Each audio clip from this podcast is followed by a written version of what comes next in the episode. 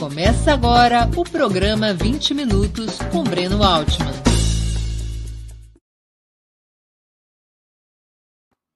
Bom dia. Hoje é 20 de julho de 2022. Estamos dando início a mais uma edição do programa 20 Minutos. Nosso entrevistado será Marco Maia. Petista desde 1985, já foi metalúrgico, torneiro mecânico e líder sindical como Lula. Deputado federal entre 2005 e 2019, presidiu a Câmara dos Deputados por três anos durante o governo Dilma Rousseff. Agora é o diretor-geral do Left Bank, o banco de esquerda, sobre o qual ele irá nos contar. Antes de começarmos a entrevista, queria lembrar a vocês que tanto o site quanto o canal de Opera Mundi no YouTube oferecem seu conteúdo de forma livre e gratuita. Mas para sustentarmos nossa atividade jornalística e ampliá-la, é indispensável o apoio financeiro de nossos leitores e espectadores. Esse apoio pode ser é, dado de cinco formas. A primeira delas, através de uma assinatura solidária em nosso site, no endereço operamundi.com.br barra apoio. A segunda forma, inscrevendo-se como membro pagante de nosso canal no YouTube. Basta clicar em Seja Membro e escolher um valor no nosso cardápio de opções. A terceira forma, contribuindo agora mesmo com o Super Chat e o Super Sticker. A quarta forma, escolhendo a ferramenta Valeu, valeu demais, quando assistirem aos nossos programas gravados. Essa ferramenta funciona exatamente como o Superchat, mas repito, quando estiverem assistindo aos nossos programas gravados. A quinta forma, através do Pix. Nossa chave nessa modalidade, nossa chave no Pix é apoie.operamundi.com.br. Eu vou repetir. apoie.operamundi.com.br. A nossa razão social é última instância editorial limitada. Além dessas cinco formas de contribuição, Lembre-se sempre de dar like, de clicar no sininho e de compartilhar nossos programas com seus amigos e nos seus grupos. São ações simples e gratuitas que ajudam a ampliar a audiência e a receita publicitária, tanto do site quanto do canal de Ópera Mundi. A mais eficaz de todas as armas contra as fake news é o jornalismo de qualidade. Apenas o jornalismo de qualidade, jornalismo independente, coloca a verdade acima de tudo. E este jornalismo que Opera Mundi busca oferecer todos os dias depende da tua contribuição, do teu engajamento, da tua militância no apoio à Opera Mundi. Bom dia, Marco. Muito obrigado por aceitar nosso convite. Uma honra ter sua presença no 20 Minutos.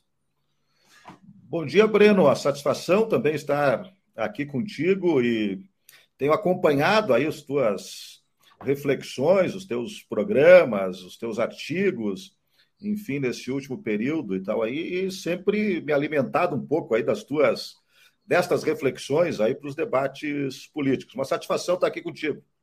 Muito obrigado, Marco. Marco, o que, que é o Left Bank? Depois de lutar contra os banqueiros a vida inteira, você resolveu competir com eles? Pois então, é, é, Breno, essa é uma ideia né, que a gente já vinha trabalhando, alimentando já há algum tempo, né, acompanhando um pouco esse debate aí sobre os meios de produção né, e o modelo capitalista de organização, tanto no Brasil quanto no mundo.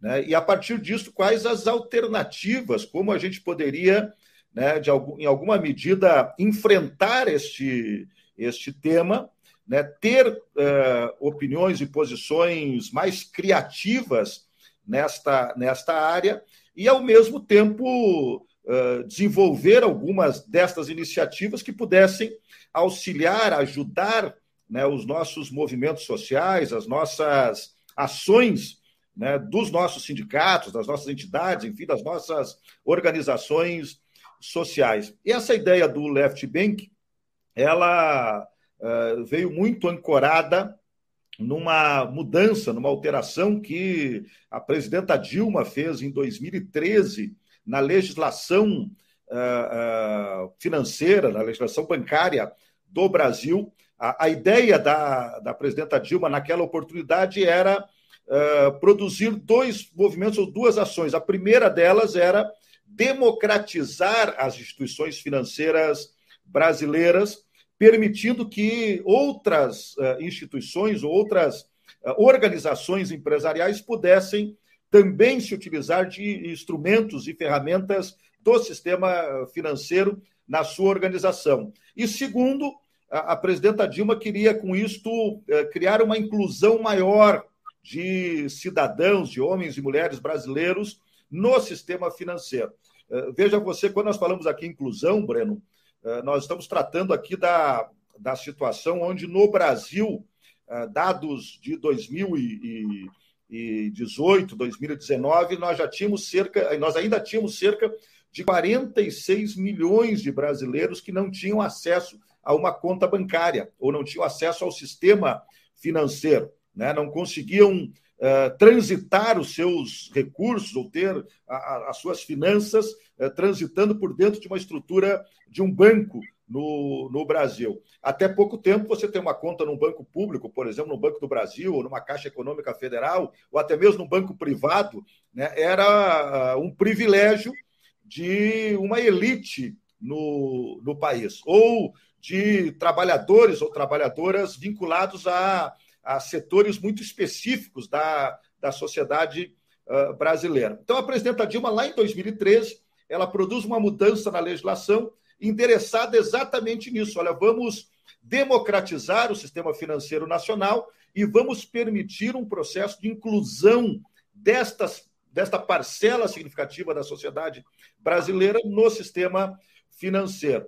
É, neste e aí ela, a, a, principal mudança disso foi, olha, as empresas de tecnologia elas podem desenvolver uh, instituições de pagamento e financeiras na sequência, né, e disponibilizar esse tipo de serviço de forma mais aberta, de forma mais transparente à sociedade brasileira. Nesta uh, com esta decisão, a primeira iniciativa que surgiu foi a do Nubank. Né? O Nubank foi o primeiro banco uh, digital, portanto, a ser implementado no Brasil. É, é o que se uh, chama de uma fintech. É o que se chama de uma fintech, exatamente. Uh, e, e, o Nubank, quando surge, ele surge oferecendo o cartão de crédito. Né? Ele não tinha conta digital, ele não tinha uma estrutura financeira uh, maior, mas ele oferecia o cartão de crédito. Foi a primeira iniciativa que nós tivemos naquela, naquela oportunidade. Depois ele veio evoluindo né, e aí se transformando numa instituição uh, financeira de fato. Hoje é uma das maiores instituições financeiras da América Latina, né, uma das a maior do Brasil, praticamente, né, em termos de número de clientes, número de, de movimentação financeira, enfim, é uma das maiores instituições financeiras uh, do mundo. E se você for conversar com os donos do, do, do Nubank, né, ou com qualquer trabalhador do Nubank, perguntar o que é o Nubank, ele vai dizer, eu sou uma fintech. Né? Ele continua operando e uh, trabalhando. Qual é, qual é a diferença, para a informação da nossa audiência e para a minha mesmo? Qual é a diferença entre uma fintech e um banco? A, fintech, a diferença é que a fintech é uma empresa de tecnologia. Né? Então, a sua ah, digamos, a sua essência é ser uma empresa tecnológica. Então, um banco fintech, digamos assim, ele é um banco digital. Né? Ele não tem agência bancária, pode ter agência bancária, por óbvio, mas não necessariamente é uma, uma obrigatoriedade ele ter uma agência bancária, né? mas ele, ele, ele tem a sua base né, nessa concepção tecnológica, né, digamos assim. Então, ele é, ele é, é completamente tecnológico. A diferença Mas ele é regulado pelo Banco Central, igual os, os bancos. Ele é regulado, é uma legislação diferente, né, específica, mas ele é regulado pelo Banco Central, igual, com a mesma, digamos assim, estrutura né, que uma instituição financeira normal e tradicional. Mas é uma legislação diferente. Óbvio, mas tem coisas que uma fintech pode fazer que um banco não pode, ou vice-versa? Não, não, não existe. Né? O, o atende, a, a, a Nós, por exemplo, hoje do Left Bank, Breno, nós fizemos ou temos uh, ações que chegam a 90% daquilo que um banco tradicional faz. Né? A única coisa que nós não fizemos hoje ainda, vamos passar a fazer daqui a um pouco mais e tal, é o crédito, propriamente dito. Né? Esse é um, claro que isso é um processo, né? Você vai acumulando, é, como no banco, no banco já começou uh, oferecendo crédito, né? Depois que ele chegou na conta digital, nós optamos por começar pela conta digital, então emitindo uh, o cash in, cash out, que a gente chama, né? Uh, recebendo e fazendo pagamentos, né? E transferências. Você pode fazer tudo isso no, no Left Bank ou numa fintech tradicional e, e aí, só ainda não concedemos o crédito, que é um passo que nós vamos fazer provavelmente até o final deste ano. Nós estaremos né, concedendo crédito também para os nossos clientes, sejam eles da pessoa física ou da pessoa uh, ou da pessoa jurídica. Agora, o banco, a fintech ou o banco digital, ele tem e faz as mesmas coisas que faz um banco tradicional. Quem são os donos do Left Bank? Quem são os banqueiros? É, o Left Bank hoje tem dois sócios né, uh, majoritários. Uh, um deles é o Daniel Gonçalves, é um advogado de Porto Alegre, né, já um advogado uh, de carreira, com muitos anos de, de trabalho nesta área da advocacia e dos seguros também, portanto, com experiência nesse mercado. Né? E o segundo sócio é o Volney Borba, que é um contador, administrador de empresas, né, que foram os dois que, na época, é, acreditaram na ideia, né, na proposta, no projeto do, do Left Bank e fizeram o primeiro investimento que, na oportunidade, era necessário. Isso foi lá, finalzinho de 2019, início de 2020. Aí, logo depois veio a pandemia, quando se começou a discutir né, a, a, a criação aí do Left Bank é, veio a pandemia, todo mundo voltou para dentro de casa, se escondeu dentro de casa, se preocupou e tal dentro de casa, né? E ficou, enfim, enfrentando aí todos os desdobramentos da pandemia. Se retomou depois o processo no final de 2020 e nós lançamos o banco propriamente dito no dia 18 de dezembro de 2020. Então estamos completando agora um, um ano e seis meses aí de atuação e de operação. Mas o Daniel e o Volney foram os dois que acreditaram na ideia, no projeto, fizeram os primeiros investimentos né, que eram necessários à época para contratar o sistema de tecnologia, para fazer as primeiras, as primeiras operações e tal do Left Bank. Desde lá, né, nós estamos aí trabalhando, já passamos por uma primeira rodada de investimentos, estamos agora entrando numa segunda rodada de investimentos aí no banco, que vai, com isto, melhorando, qualificando, né, trazendo novas é, funcionalidades ao, ao, processo, ao sistema todo e tal, e oferecendo, é óbvio, uma experiência melhor para o, o, os nossos clientes e tal, que é o objetivo principal e fundamental uh, do, do Left Bank. Agora, nós, uh, Altman, nós hoje nós já não somos apenas um banco mais, né? Nós acabamos desse período se transformando num ecossistema de serviços voltados para a esquerda e para aquele setor que nós chamamos aí de progressistas na, na sociedade brasileira, né? Então, hoje nós temos uma empresa de telefonia, o Left Phone, né, que opera numa categoria aí que já existe no mundo inteiro, chamada MVNO. Né? Na, Europa, esse sistema já é responsável por 45% de toda a telefonia da Europa, nos Estados Unidos, 35%. Aqui no Brasil, hoje, apenas 1% do mercado é nesta nesta modalidade MVNO. Nós montamos também um, um, uma empresa de telefonia, então hoje nós temos o Left Phone, nós temos o Left Juntos, que é uma, uma área nossa voltada à área de consórcios. Esta, sim, em parceria com uma empresa aqui de São Paulo, nós estamos uh, concedendo já alguns Nesta área de consórcio, né, você pode comprar um consórcio para o seu carro, para sua moradia, para fazer uma, uma plástica, você pode comprar um consórcio para fazer a, a universidade, enfim, há uh, uma infinidade de, de ações já nesta área. Nós temos também o, o Left Seguros, onde nós estamos oferecendo seguros aí. Uh, já oferecemos o seguro de celular, vamos começar daqui a uma semana a oferecer também seguros de vida.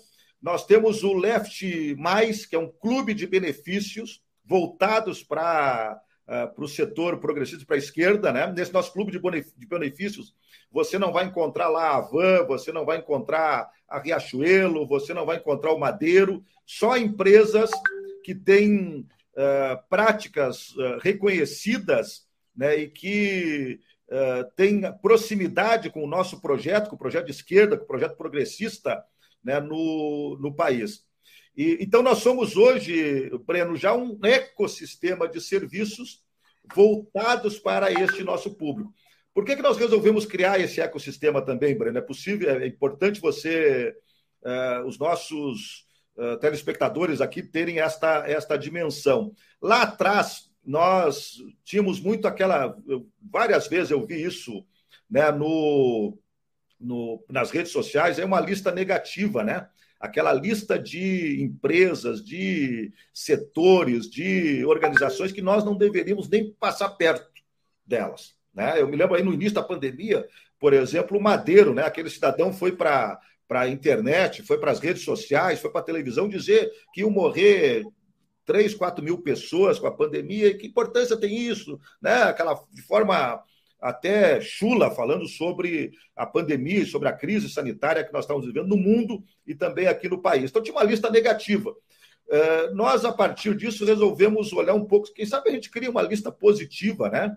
De empresas que têm compromisso, que têm responsabilidade social, que têm uma prática trabalhista diferente daquela tradicionalmente desenvolvida por algumas empresas, por alguns setores no Brasil. E é nesta direção que nós estamos caminhando, né?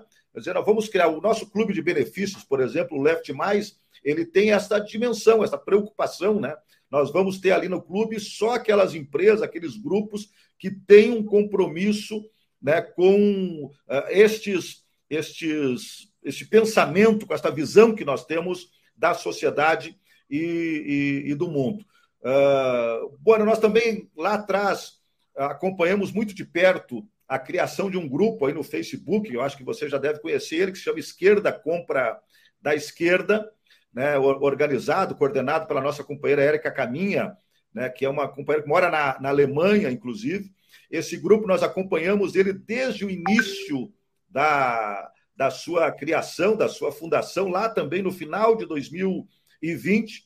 Hoje ele já tem mais de 220 mil pessoas participando uh, deste grupo, né? e é um grupo que organiza uh, pessoas que têm uh, um pensamento de esquerda, que se dizem de esquerda, que são de esquerda, que são consumidores, com empresas que são de companheiros, de pessoas, de camaradas que também têm esta responsabilidade, que tem esse compromisso aí com a esquerda e com esse pensamento progressista. Uh, exatamente esse grupo que está na tela agora aí, né, com, tem 200, mais de 200 mil uh, participantes, é um grupo que nós acompanhamos muito de perto, né, e, e, e, a gente tem uma parceria, a nossa intenção, inclusive no futuro, é desenvolver programas e ações que possam viabilizar né, esta, esta iniciativa, as empresas, os grupos, as, os empreendedores de esquerda e tal, orientados e organizados a partir deste grupo aí do esquerda compra da esquerda. Então, a, a ideia do left bank surge nesse diapasão. Né? Vamos ter um, um, um banco uh, ligado à, à, esquerda, com pensamento progressista, coerente, inclusivo, fraterno, né? que dialogue com o setor progressista e que possa entrar no coração do capital, né? com essa visão, por exemplo, bom, por que, que o, o, o, cidadão, o cara que pensa de esquerda, o Marco Maia da vida, por exemplo, né? por que, que ele é obrigado a ter uma conta num banco tradicional, num banco capitalista tradicional, deixando lá, às vezes, 200, 300, 400 reais por mês em taxas, em mensalidade, em, em, pagamento de taxas do cartão de crédito, que serão utilizados depois esses recursos, você não sabe para quê, né? Às vezes até para financiar ações ante os interesses dos trabalhadores e trabalhadoras, se nós podemos ter uma instituição financeira organizada por nós e que destine uma parte dos seus rendimentos, do seu resultado, para a luta. Eu te perguntar, qual é a relação que vocês propõem ter com os movimentos sociais, com os sindicatos ou até com os partidos de esquerda? Tem uma relação financeira? Sim, nós vamos, nós criamos no ano passado o, o Instituto Left Bank, né? Esse Instituto Left Bank, ele será responsável por uh, ajudar, né, financiar, se emparcerar com os sindicatos, com as entidades de classe de trabalhadores, com as associações, com o Movimento Sem Terra, com o MTST, enfim, com todas as organizações sociais. E neste momento nós já estamos destinando 20% de todo o resultado do, do Left Bank para o Instituto Left Bank. Né? E por que, que eu digo neste momento nós estamos. Uh, 20% uh, dos dividendos. Dos dividendos, é. Por que, que neste momento nós estamos falando em 20%? Nós chamamos, nós falamos até 20% apenas, né? Embora é muito superior a qualquer outro tipo de iniciativa existente aí no, no, no Brasil ou no mundo. Porque nós ainda estamos na fase do Left Bank, que é a fase de investimento, né? Nós estamos aqui na fase ainda de ir crescendo, ir uh, melhorando a experiência com o cliente, incorporando novas tecnologias, né, fazendo publicidade, enfim, crescendo a nossa base de, de clientes. Uh, mas o nosso projeto é, no futuro, chegar a 100%. Né? Quando nós estivermos completamente estruturados, organizados, nós queremos destinar 100% do rendimento, 100% do, do lucro do Left Bank para as lutas e para os movimentos sociais brasileiros. Esse é o projeto que nós estamos trabalhando e, e, e desenvolvendo. Deixa eu fazer uma algumas perguntas dos nossos espectadores. Marco. Pois não, vai falando, você tem que me fazendo perguntas. Não, não, fica tranquilo, fica tranquilo. A Fernanda DS, que contribuiu com o Superchat, pessoal, vamos contribuir com o Superchat e com super sticker para o Opera Mundi poder abrir uma conta gorda no Left Bank. Precisa ter os recursos para lá depositar na nossa conta digital que nós vamos abrir. Pode ter conta de empresa no Left Bank? Pode, pode ter conta de empresa. A pergunta da Fernanda DS. Contribuiu com dois reais no Superchat. Posso investir em LCI, LCA no Left? Uh, neste momento ainda não, certo? Mas uh, nos próximos dias aí você já vai ter como investir no, no Left Bank e ter uma boa remuneração dos seus investimentos. LCI é letra de crédito imobiliário, LCA é letra de crédito agrícola? É, isso, exatamente. É. A Fernanda também pergunta, contribuiu com o novo Superchat. O Left tem o seguro FGC? O seguro FGC é o fundo segurador do sistema bancário do Brasil. Ele está incluído no seguro FGC? É, como nós não somos ainda uma instituição financeira, né, um, um IF, como é, como é chamado, ainda não. Mas esse é um passo posterior e tal que, que deverá ser cumprido. À medida que você vai crescendo, é, você vai assumindo novas responsabilidades e, e isso está no nosso plano também, no nosso roadmap tal de crescimento. A Isa Maria pergunta, ela é membro do canal há já um ano, a Isa Maria. É, tem algo ligado às cooperativas é, ligadas ao MST? É, não, não formalmente, né? Mas nós é, nós temos conversado muito aí com os movimentos, com o MST, com a própria CUT, Central Única, com as centrais sindicais, né? E, e nós vamos fazer muitas parcerias aí no próximo no próximo período. A Central Única dos Trabalhadores, por exemplo, neste momento, nós estamos na formatação né, de uma parceria muito bacana e tal, aí, onde nós vamos disponibilizar várias, uh, vários produtos do Left Bank para os sindicatos e para os associados dos sindicatos. Também como uma forma de contribuir, Breno, para a sustentação financeira do, dos sindicatos, das entidades que estão sendo atacadas desde o golpe que foi dado na presidenta Dilma, né, em 2014. A, a, as reformas trabalhistas que vieram se produzindo aí trouxeram enormes dificuldades para os sindicatos, atacando inclusive a estrutura financeira dos sindicatos. Nós, neste momento, estamos conversando com as entidades sindicais, porque nós queremos que o, o Left Bank possa se transformar né, numa alternativa também de renda para estas entidades. E tal. Então, isso está avançando nós devemos ter aí nos próximos dias também muitas novidades aí nesta área. Uma outra pergunta de uma espectadora nossa, Beth Santana, que também contribuiu com o Super Chat. Por que o Left Bank não oferece a remuneração diária sobre o saldo em conta que o Nubank tem? Então, este é uma boa pergunta também. É, eu, eu, este é o passo seguinte agora, né, Breno? Nós deveremos ter esta remuneração também uh, logo, logo aí na, na, nas contas nossas e tal. É, é, é aquilo que eu estava explicando aqui inicialmente, né? Uh, o, o Nubank, quando iniciou, o Nubank iniciou com cartão de crédito e depois ele foi evoluindo e tal para conta digital, para remuneração de conta, são passos que precisam ser, uh, que vão sendo dados. Uh, nós vamos dar esse passo logo, logo, né? E, e, eu te diria aí que nos próximos 30, 60 dias nós já teremos novidades também nesta, nesta área. Não só na remuneração na conta, mas também com a disponibilização de crédito para as pessoas jurídicas, para a pessoa física, enfim, né, numa modalidade bem bacana, eh, até porque nós eh, estamos também trabalhando com uma lógica que é a seguinte: nós não queremos oferecer crédito por crédito. Né? Se você for aí no mercado, você consegue eh, fazer qualquer parceria e tal para oferecer crédito, mas com juros exorbitantes. O que, que a gente quer fazer? A gente quer o Breno lá tem 10 mil reais, ele quer uh, colocar os seus 10 mil reais no, no Left Bank, quer receber um, uma, uma, uma remuneração justa por esses seus 10 mil reais. E a gente quer dar a remuneração justa ao Breno, mas quer emprestar também para quem quer tomar empréstimo com um juro justo. Não esse juro praticado no mercado, né, que é um juro escochante. O governo federal agora mesmo uh, abriu a possibilidade, por exemplo, dos bancos oferecerem uh, empréstimos para quem recebeu o Auxílio Brasil esse, mas com um juro uh, maluco de quase 80% ao ano nesse juro. Nós não queremos ter esse tipo de prática, achamos isso um absurdo, uma, um aviltamento da, da condição uh, de empréstimos aos nossos trabalhadores e trabalhadoras, a gente quer oferecer, talvez com a taxa de juros mais baixa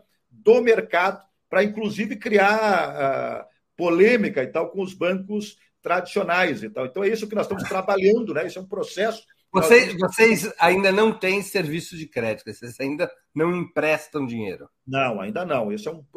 volto a dizer aqui, é um processo que nós. Agora, e, e qualquer um pode ser correntista digital do Left Bank, qualquer pessoa ou empresa. Qualquer pessoa ou empresa. Basta ir no site do Left Bank. Basta ir no site, baixar o aplicativo, né, para pessoa física ou pessoa jurídica, e abrir a sua conta. Tá?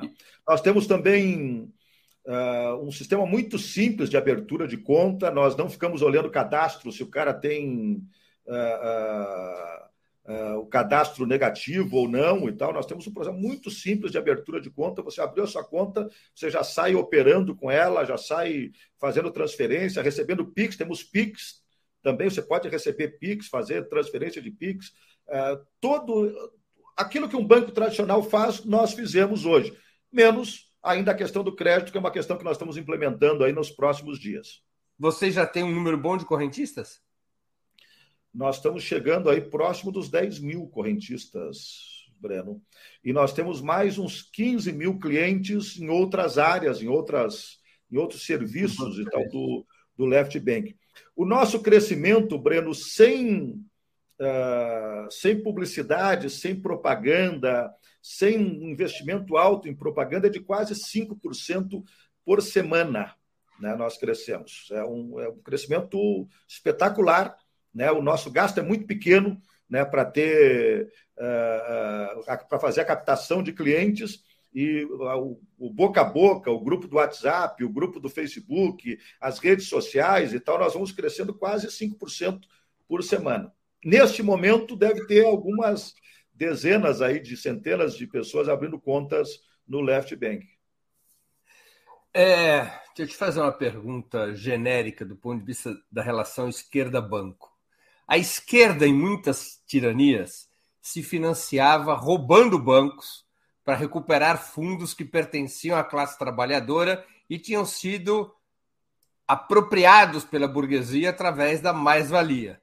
Você tomaria como sua a famosa pergunta afirmação daquele célebre personagem da ópera dos três vinténs do dramaturgo alemão Bertolt Brecht, o que é roubar um banco comparado a fundar um banco?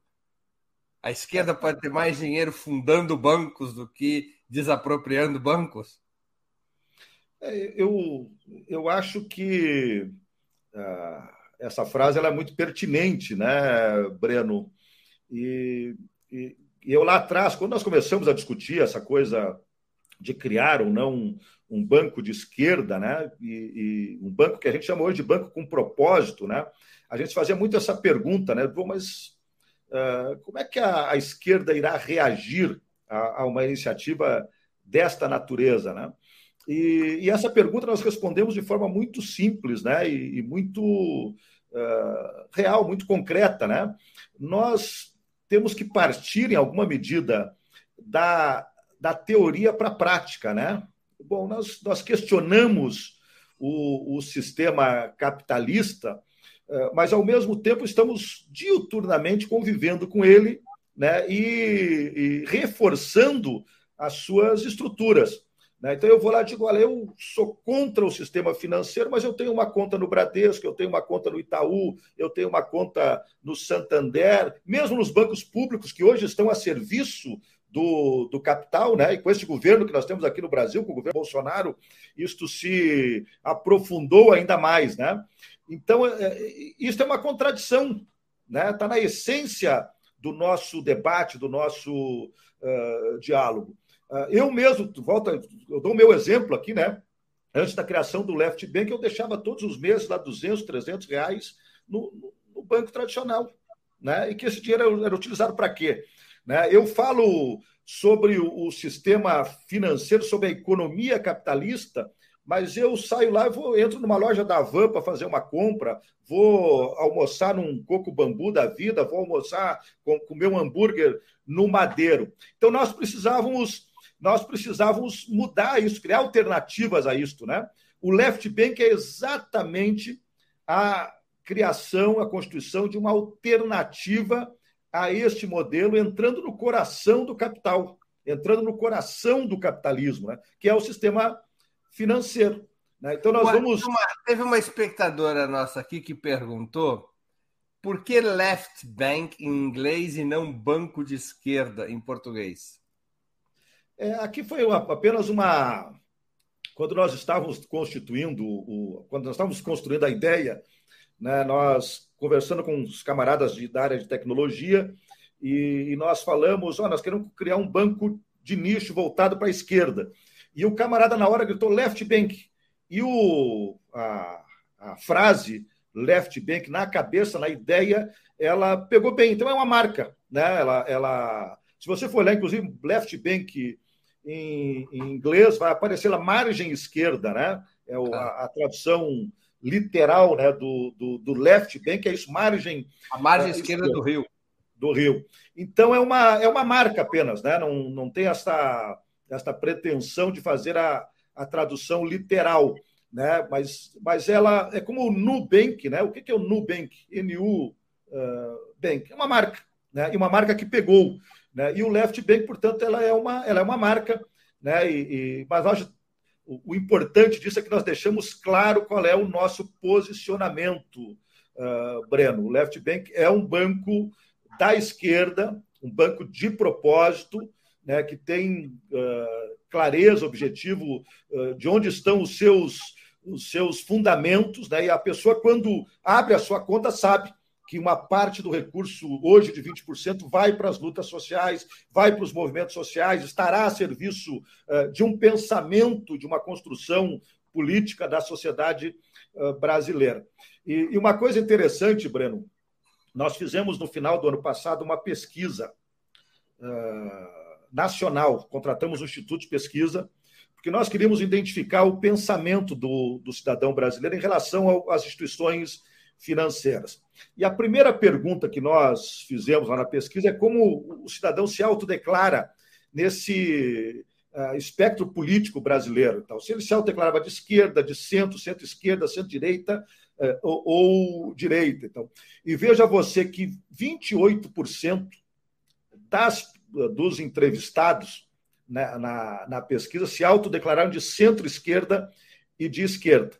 Aí nós fomos checar isso durante a pesquisa. 28% são quase 60 milhões de, de, de brasileiros.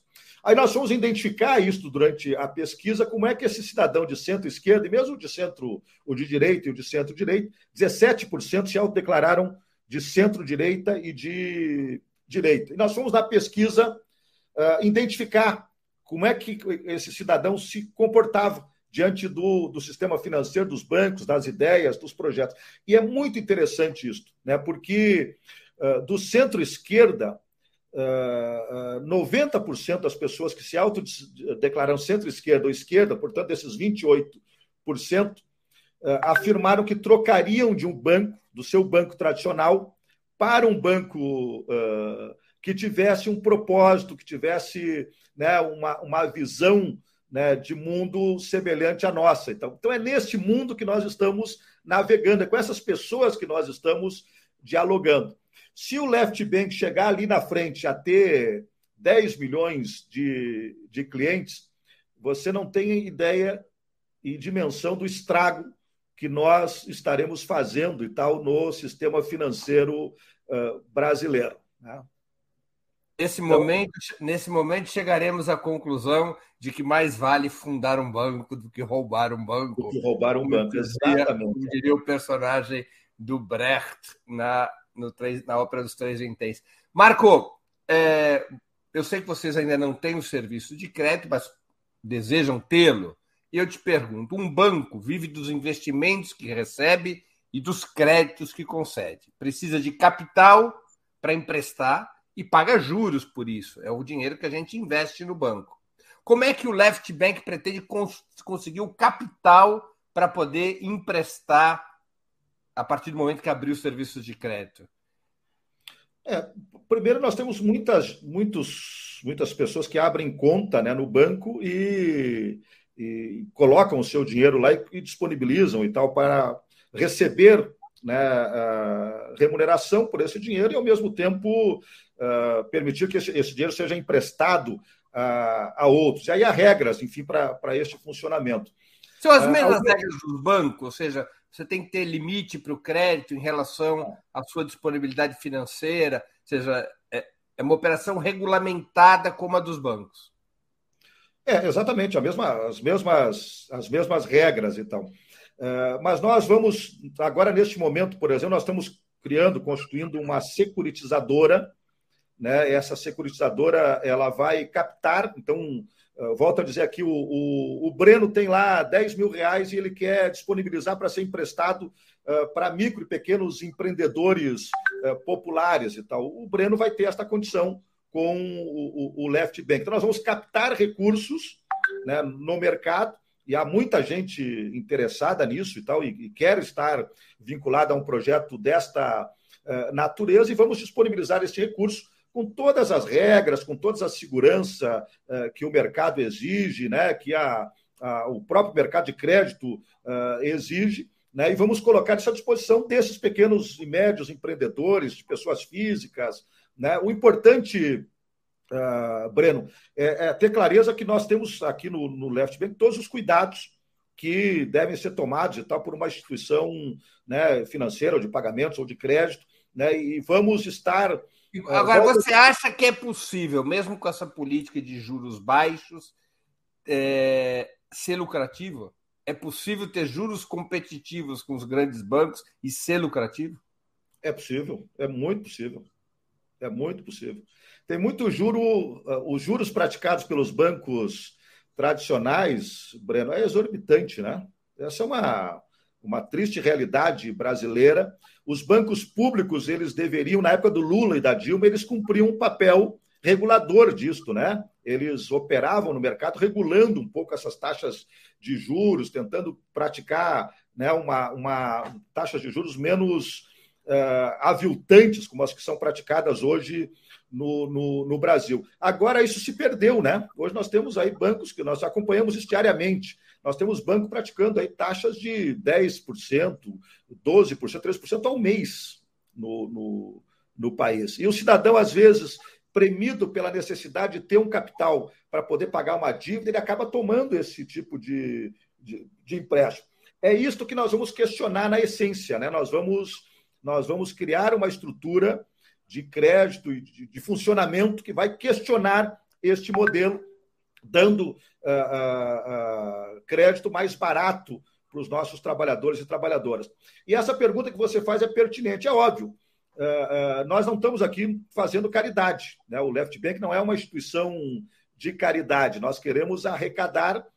A, a nossa diferença é que nós vamos lucrar e o nosso lucro será revertido em Uh, em luta, né, em movimento, em sustentabilidade, funcionamento do, dos nossos movimentos sociais. Agora, nós não precisamos ter o lucro exorbitante que é praticado, né, que é uh, extraído e tal por, pelos, pelo sistema tradicional. Né? Nós podemos mas, ter. Mas, Marco, oferecendo, é, oferecendo crédito a um juro a um juro mais baixo é, que o do mercado, vocês obrigatoriamente terão que captar recursos também a um juro mais baixo que o do mercado, não? Não, não, não? necessariamente, Albreno. Não é assim que funciona a, a lógica. Se você olhar a lógica do mercado tradicional, né, se você for emprestar um dinheiro para o banco, colocar o seu dinheiro lá no banco, lá no, no, no, no banco qualquer, não vou citar aqui nenhum banco especificamente, banco. ele vai te pagar a poupança e um pouquinho mais do que, do que a poupança, certo? Então ele te paga lá, vamos exagerar aqui, ele te paga 1% ao mês, 12% ao ano. Este recurso que você coloca lá no banco, ele esse, esse recurso que ele te pagou 1% ao mês, ele disponibiliza ao mercado por 5, 6, 7, 10, 12% ao mês. Essa é a lógica.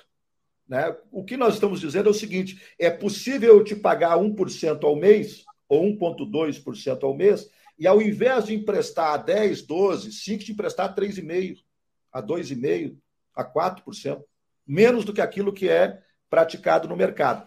Aqui é uma, aqui é uma tabelinha de Excel que a gente. Mas mesmo, e mesmo assim consegue fazer a chamada reserva para devedores duvidosos?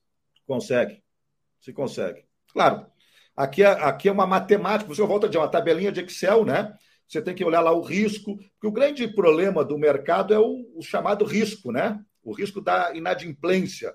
Uh, e aqui é que aqui é que está a, a, a diferença no processo uh, todo. Mas é uma tabelinha de Excel. Eu, lá na ponta você vai dizer, ao invés de eu ganhar uh, X% de lucro, eu vou ganhar Y% de lucro, que é menor do que o X% que é praticado no mercado tradicional. É isso. Agora, mas se você pratica juros abaixo do mercado, a tua capacidade de crescimento, pelo menos em termos potenciais, pelo volume de capital, é menor do que dos grandes bancos. Se eu pratico juros menores. Se, se você pratica um juro mais baixo que o mercado, tua lucratividade vai ser menor. Se a tua lucratividade é menor, tua capacidade de investir para expandir o left bank é menor do que de um banco tradicional. Uh, depende. Né? Depende. Você pode, você pode ter um volume maior de operações e com isso aumentar a tua capacidade de, de ganho, de lucratividade. Aí depende, depende de atrair mais gente. Pelo... É. Aí é volume, né? Você trabalha é volume. no volume. No volume. No volume no volume. Essa, essa é a ideia central de vocês. Essa é a ideia central, exatamente. Aumentar o volume de correntistas, aumentar o volume de investidores para dispor de mais capital, capital quando forem abrir as operações de crédito. Uma pergunta que não pode. Nós vamos lançar agora, para você, você ter uma ideia, nós vamos lançar agora. O Nubank lançou também. Uh, nós já estamos com esse processo. Nós vamos lançar agora um seguro uh, mais barato que o Nubank, por exemplo, um seguro de vida. Nós vamos lançar o seguro de vida a R$ 7,80 o seguro de vida. Você vai, mas como é que ganha dinheiro disso? No volume. Né? Porque nós vamos estar disputando o mercado com um produto é, muito abaixo daquilo que é praticado normalmente aí no, no, no mercado tradicional. O Marco, é, as pessoas para na conta digital, a única maneira de você fazer movimentação é a partir de ordens de pagamento, ou seja, não tem depósito em dinheiro, né? Não, não. Depósito de dinheiro. Você pode pagar boletos, né? Sim, mas você não pode, você não vai ter uma agência física na qual você deposita em dinheiro. Não. São sempre não. ordens de pagamento. Não, é, exatamente. É. Essa é uma característica dos bancos digitais, das fintechs, né? Elas não têm. Uh, podem ter agências físicas, não há uma proibição de ter agências físicas. Mas não é a lógica. Mas não é a lógica do, do mercado. Mas você vai ver, por exemplo, os bancos tradicionais estão migrando para os bancos digitais também, né? Você, antes aqui, a, acho que a Laila colocou aqui na, na tela uh, vários bancos ali uh, que são considerados fintechs e bancos digitais.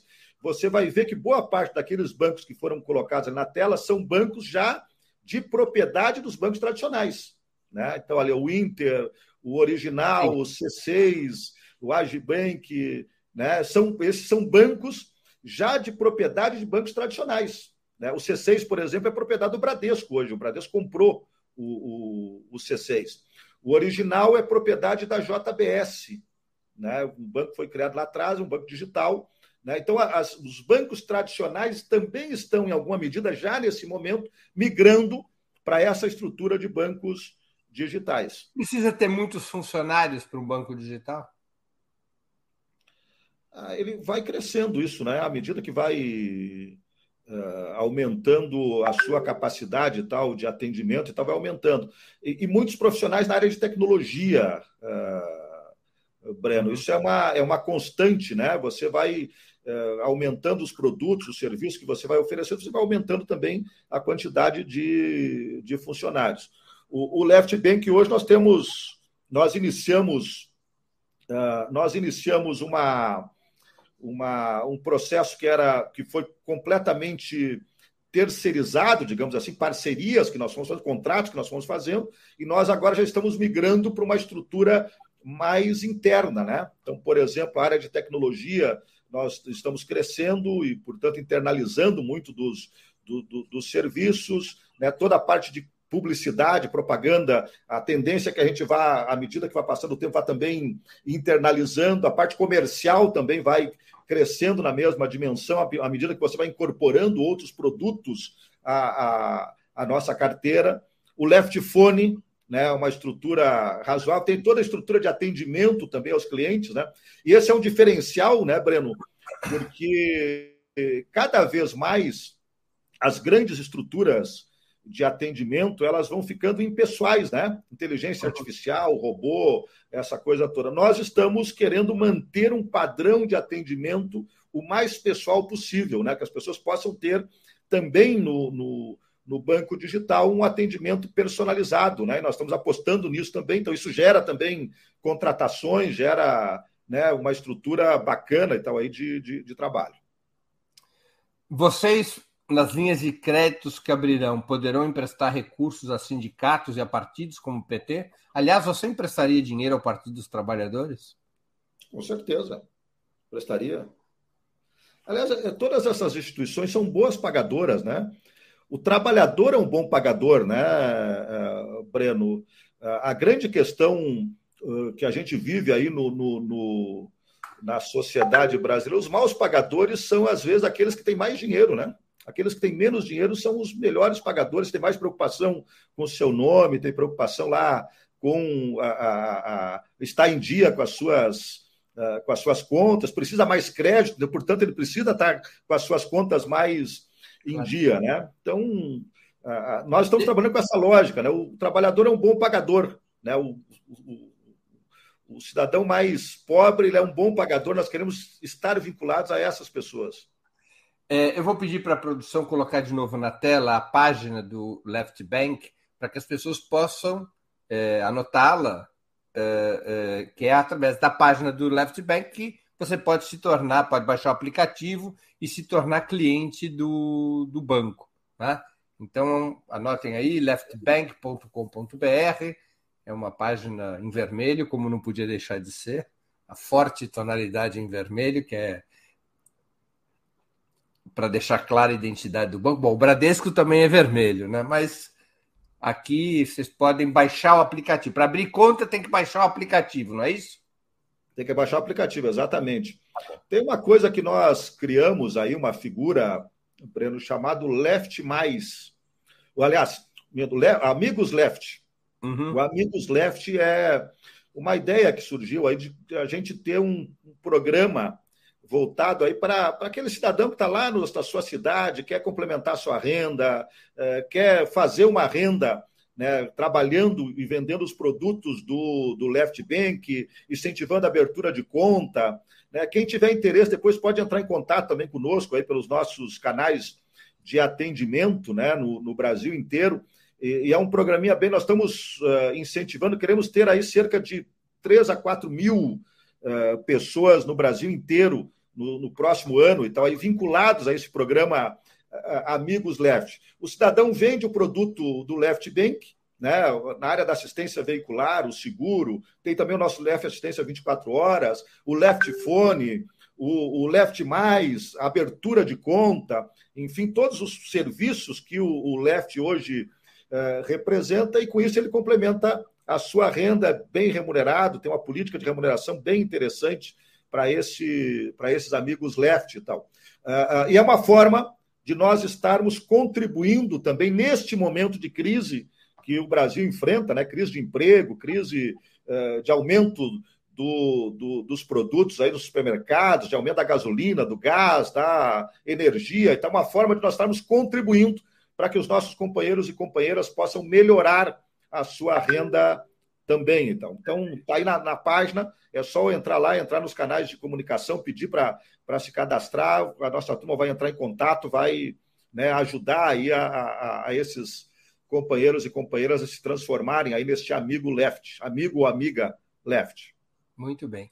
Antes de continuarmos, eu queria pedir novamente que vocês contribuam financeiramente com a Peramundi. Há cinco formas de fazê-lo. A primeira é a assinatura solidária em nosso site, operamundi.com.br barra apoio. A segunda se tornando membro pagante de nosso canal no YouTube. Basta clicar em Seja Membro e escolher um valor no nosso cardápio de opções. A terceira é contribuindo agora mesmo com o Super Chat e o Super Sticker. A quarta é através da ferramenta Valeu, valeu demais quando assistirem aos nossos programas gravados. A quinta forma de contribuição é através do Pix. Nossa chave nessa modalidade, nossa chave no Pix é apoia.operamundi.com.br. A nossa razão social é última instância editorial limitada. Marco, eu queria te fazer algumas perguntas agora sobre a situação geral do país na área financeira, aproveitando aqui que você agora, além de um dirigente político, já tem uma experiência de banqueiro. O sistema financeiro no Brasil é caracterizado por um dos mais elevados graus de oligopolização do mundo. Apenas cinco bancos, dois estatais, dois, dois nacionais e um estrangeiro, controlam 87% do fluxo de crédito. Você acha que o ex-presidente Lula, em um eventual terceiro governo, deveria fazer uma reforma desse sistema para acabar ou limitar com os oligopólios, como, por exemplo, fez Franklin Delano Roosevelt nos Estados Unidos nos anos 30? Olha, Breno, eu acho que isso deveria estar no programa de governo do presidente Lula. Né? Uh, eu volto a dizer aquilo que a presidenta Dilma já iniciou lá em 2013, né? Nós precisamos democratizar o sistema financeiro brasileiro e produzir um processo de inclusão. Né? Veja você, não é simples você ter aí é, quase 50 milhões de brasileiros que não têm acesso a uma conta bancária, não têm acesso a um banco, não têm acesso ao sistema uh, financeiro. Eh, ao mesmo tempo, eh, esse dado que você traz aí, que é um dado real, verdadeiro, ele é estarrecedor, né? Você imagina um país das dimensões do Brasil ter um oligopólio desse, apenas cinco instituições financeiras são responsáveis por 87% das movimentações financeiras feitas no país. E o lucro desses cinco bancos, né, em 2021, ultrapassou a casa dos 5 bilhões de, de reais. Então, é, é um lucro exorbitante né, para um país uh, que tem a pobreza que tem o Brasil, que tem as dificuldades que enfrenta uh, o Brasil nas mais diversas áreas, que poderia ter ações né, mais efetivas de uh, resolução dos principais problemas de fome e miséria enfrentados pelo país. E o sistema financeiro é um pouco responsável né, por isto, né, essa concentração que há neste, nesse sistema financeiro. Então, eu acho que o presidente Lula, uh, o governo do presidente Lula, o programa de governo do presidente Lula deveria se dedicar um pouco também. O presidente Lula até falou agora há poucos dias aí sobre né, o compromisso que os banqueiros brasileiros têm aí com a, a, economia, né? uma preocupação demasiado com o mercado, né? essa coisa, como é que o presidente Lula vai atuar uh, na, na, questão do teto de gastos, como vai atuar na, nas questões relacionadas aí ao mercado uh, financeiro. A, a, grande sabedoria do governo do presidente Lula de 2002 até 2010, Breno, na minha avaliação, foi exatamente a distribuição de renda. Porque a partir do momento que você distribui renda, coloca dinheiro no bolso do trabalhador, coloca, dá condições para que o trabalhador possa comprar alimento, para que ele possa viajar, para que ele possa fazer turismo, para que ele possa comprar o seu carrinho, para que ele possa ter lá um pouco mais de condições de comprar, reformar a sua casa, comprar a sua moradia, você movimenta a economia, cria uma bola de neve uh, uh, positiva, um ciclo virtuoso na economia positiva e com isso todo mundo ganha, inclusive os bancos ganham com isso. Então há uma, eu diria, uma preocupação exagerada de alguns setores da, econômicos do Brasil, setor empresarial industrial, setor empresarial financeiro do Brasil, com uh, questões que não deveriam ser preocupação deles. Né? A preocupação uh, do setor industrial do Brasil deveria ser de produzir, de ter uma economia mais pujante, mais em desenvolvimento, em franco crescimento, né, com programas de aceleração desse crescimento, como foi o PAC lá, desenvolvido no governo do presidente Lula, com distribuição de renda para as famílias e para, as, uh, uh, para os trabalhadores e trabalhadoras brasileiros, com aumento do salário mínimo, né, que significa também aumento de renda e, portanto, de distribuição dessa renda de forma mais equânime uh, no, no país. Eu, eu, agora, esses dias, conversava com um pessoal aí ligado à área de shopping center, Breno, no, no, no Brasil, e eles traziam um dado interessante. Eles dizem que há um crescimento da, do consumo no, no Brasil nesse último período, logo pós pandemia, mas o que nós estamos observando é o seguinte: é que os ricos estão consumindo mais, portanto, estão com mais renda, e os pobres estão consumindo menos, então estão, portanto, com menos renda, né? E com menos capacidade de, de consumo. Que é, isso é, na verdade, a, a, a, a consolidação daquilo que nós estamos enxergando na prática, né? A, a própria pandemia, com esse governo que nós temos hoje no Brasil, ela acabou criando um distanciamento maior entre os pobres, entre os mais pobres e os mais ricos. Os mais ricos acabaram ficando mais ricos ainda, acumulando mais riqueza, né, porque a, acabaram criando outros mecanismos de acúmulo dessas riquezas, atra, através, inclusive, da própria evolução aí da, das vendas pela internet, do comércio online, e os pobres, com a inflação, com a, a, a perda do emprego, né, com a diminuição do, da sua renda e do seu salário, né, acabaram diminuindo a sua capacidade. Agora, mas, mas, mas, especificamente, Marco, o que fazer com os oligopólios financeiros? Como desmontar o sistema oligopolizado?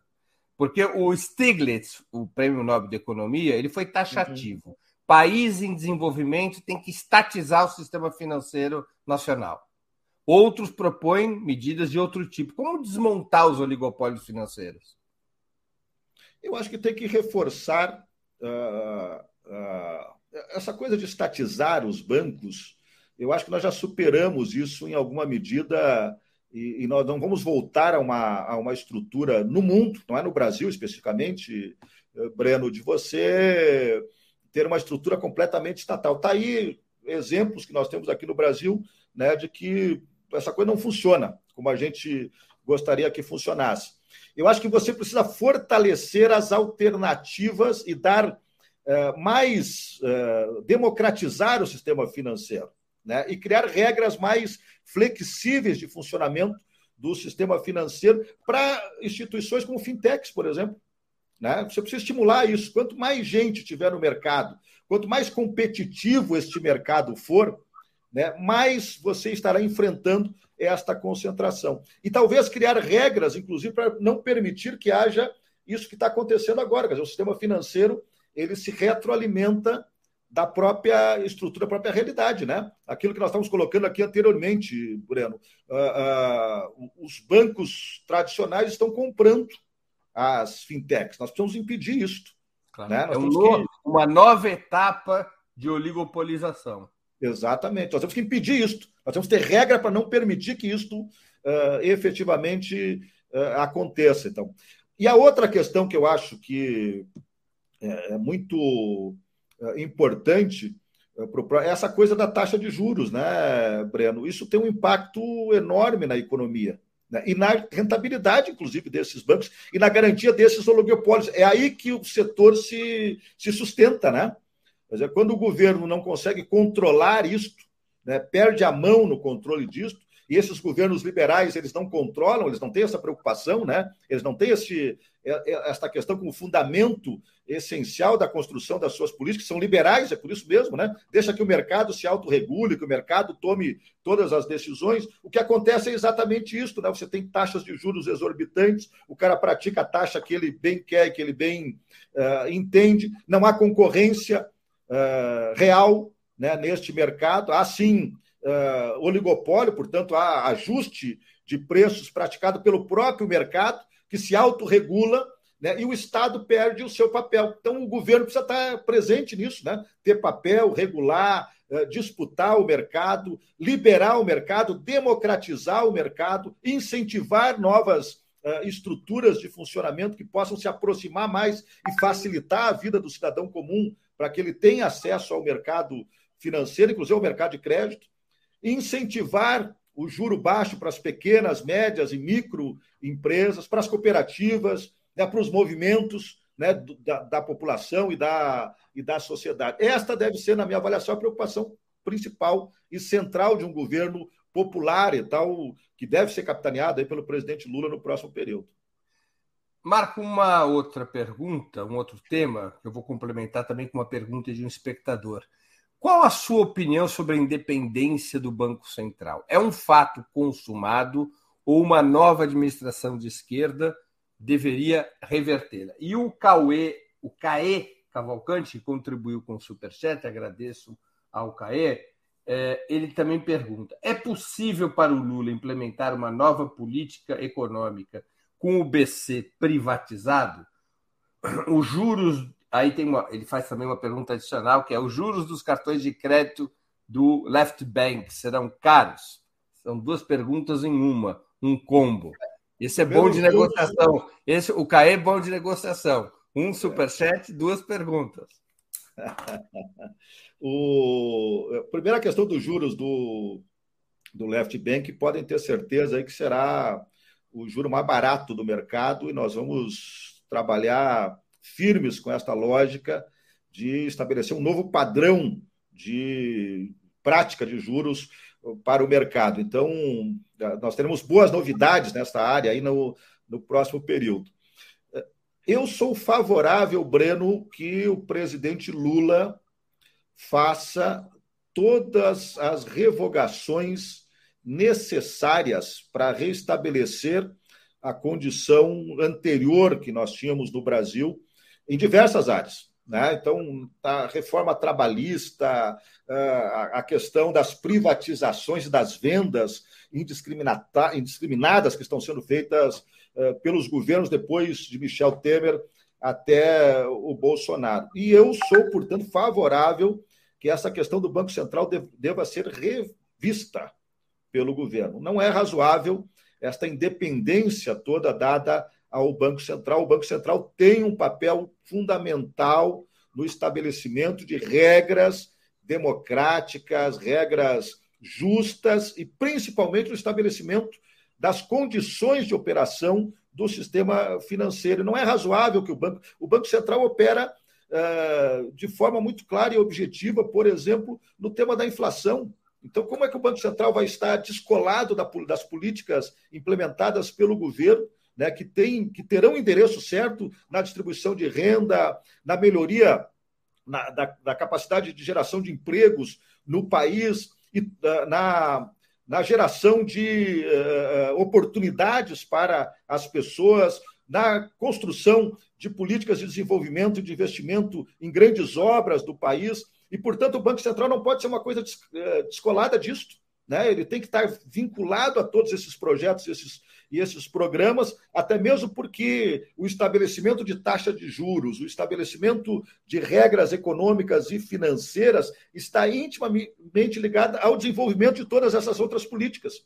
Então, na minha compreensão, foi um erro né, nós uh, termos permitido, é óbvio que não uh, a capacidade da esquerda de enfrentar isso era muito difícil, né? E nós ainda não temos essa capacidade no Congresso Nacional e tal de enfrentar essas situações, não sendo governo, né? Portanto, eles fizeram porque era um governo. E eu acho que o, o, o, o, Lula ganhando tem que rever isto, tem que encaminhar imediatamente um projeto ao Congresso Nacional, uh, uh, revogando esta decisão que deu esta autonomia ao Banco Central. O Banco Central deve voltar à estrutura de funcionamento que tinha anterior a esta, a esta autonomia.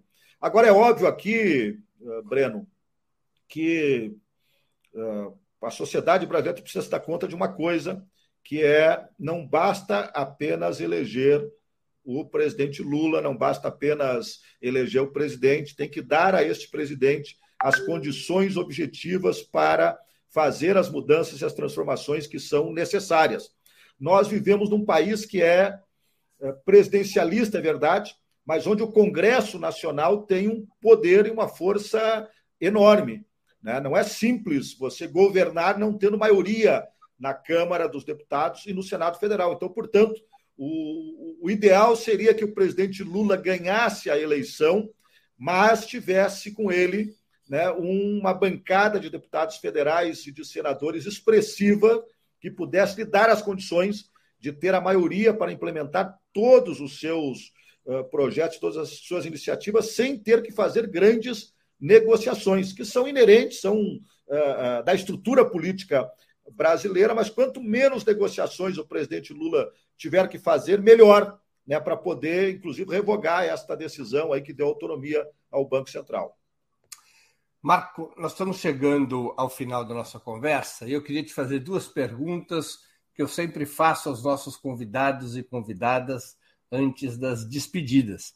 A primeira pergunta: qual livro você gostaria de sugerir aos nossos espectadores? E a segunda questão é: qual filme ou série poderia indicar a quem nos acompanha? Olha, o livro, Breno, eu quero te confessar o seguinte: eu voltei a ler agora, já tinha lido há algum tempo atrás, aquele A Arte da Guerra do Sun Tzu.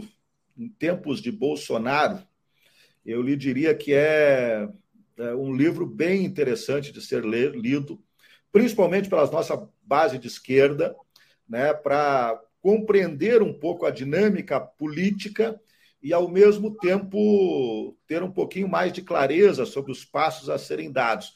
Um dos passos que eu tenho uh, utilizado muito do Sun Tzu aí é aquele onde a gente ele diz que a gente nunca deve explodir uma ponte por onde a gente possa ter que retornar novamente. Né? Um exército, por exemplo, nunca explode uma ponte. Ele passa na ponte, protege ela e vai adiante, porque em algum momento ele pode ter que voltar por aquela ponte. Então, eu sugeriria aí, quem puder dar uma relida, uma reorganizada aí na sua vida e ler o Sun Tzu. Aliás, eu ganhei, numa viagem que eu fiz à China, uma edição do Sun Tzu, desse Arte da Guerra, em chinês e inglês, escrito em, em, em papel de seda. É uma edição especial feita pelo Partido Comunista uh, Chinês, muito bonita. Então, eu estou, inclusive, lendo o Sun Tzu naquela, naquela versão deles em seda, em papel de seda muito bonita, uma, uma obra de arte. Tal. Eu ganhei de presente quando estive na China como presidente da Câmara dos Deputados. E filme, uh, Breno, eu esse final de semana aqui em São Paulo fui olhar o Elvis, essa produção nova que conta com a participação do Tom Hanks.